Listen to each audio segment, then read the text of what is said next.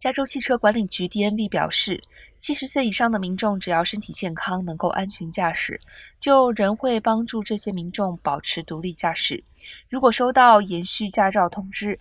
要求本人来到 DMV 现场办理驾照。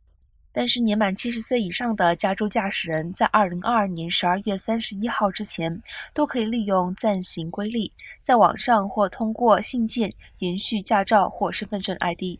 但如果是首次申请 Real ID，还是需要本人亲自到访 DMV 办事处完成作业流程。DMV 还增加了可以在便民自助服务站完成的业务数目，并且增添了语言选项。